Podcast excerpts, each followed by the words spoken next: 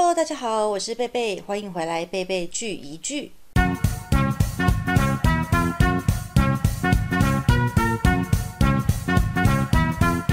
今天呢，要跟各位介绍的也是一部韩剧，叫做《隧道》，这是我最近才刚看完的。那我觉得韩国人呢，真的非常喜欢那种穿来穿去的剧情。那我就想到之前我有看过一部韩国大家都说是神片，叫做《信号》（Signal）。我相信应该大部分人都有看过了。那因为它这部已经是非常非常红的神剧了，所以呢，我不会在这个频道再多做介绍。那像我之前第三集也有介绍过一部叫做《名不虚传》的韩剧，那它也是时空的穿越剧。嗯，我发现韩国的穿越剧真的越来越多，有时候真的穿到我觉得头快要昏了，就是我都有点快要不太确定你现在是在哪一个年代。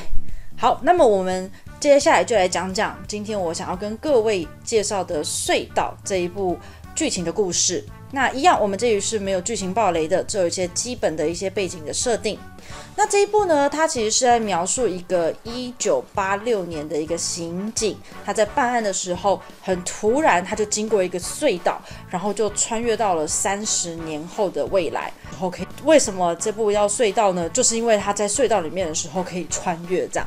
那我觉得可能是因为剧情上面的需要吧。然后一方面是我觉得演员在现代这这个时间点演戏一定比较方便，所以其实这部大部分的主要的。演戏的时间轴都会是在三十年后，也就是现代的这个时间。一九只有偶尔会穿越到就是一九八六年这样子，不然的话，一直要准备一九八六年的一些场景啊，有一些什么电话啊、老旧的一些物品接到，其实还蛮辛苦的。但是我觉得他整个一九八六年气氛营造的还蛮不错。那刚刚我们说到，就是男主角呢，他就穿越了到三十年后。那其实他就算穿越到三十年后之后，整部片他其实主轴办的都是同一个。案子就是完全是同一个案子的剧情再去推理，然后去抽丝剥茧，然后发生很多的故事，一直到把这个案子结束为止。那在这中间，他会遇到很多跟他有一些比较特殊关系的人，那他自己也是秘密也会一个一个被解决、被揭开，然后拥有越来越多的战友。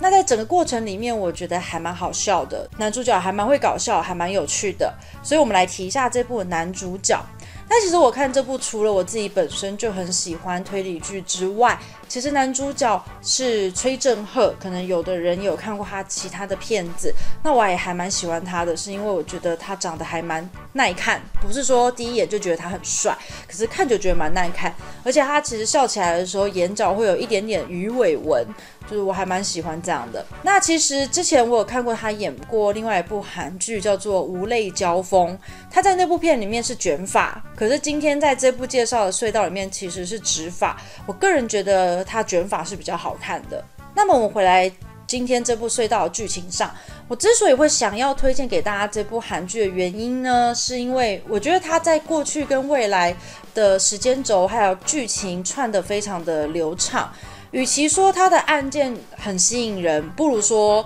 是我觉得他整体来讲很流畅，而且不伤脑。但他的案件其实是没有非常的深奥的，而且它中间其实有很多很好笑的桥段，你是可以不动大脑，然后傻傻的、轻松的，然后可以享受一点点刺激跟一点点的悬疑推理这样子的片子。所以如果你是抱着那种想要看信号那种很烧脑、很紧张、刺激，然后很想知道接下来会发生什么事情。这一种心情的话，这种层层相扣感，我觉得这部可能跟你想象中有点不太一样。它的剧情跟信号其实落差还蛮大的。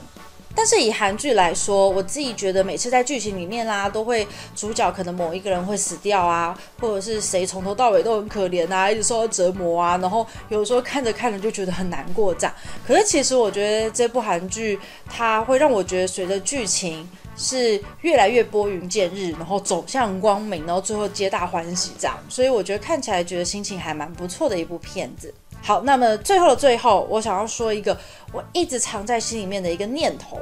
那就是我觉得真的嫁给我们常常看的影集中的警察，真的需要很大很大的勇气。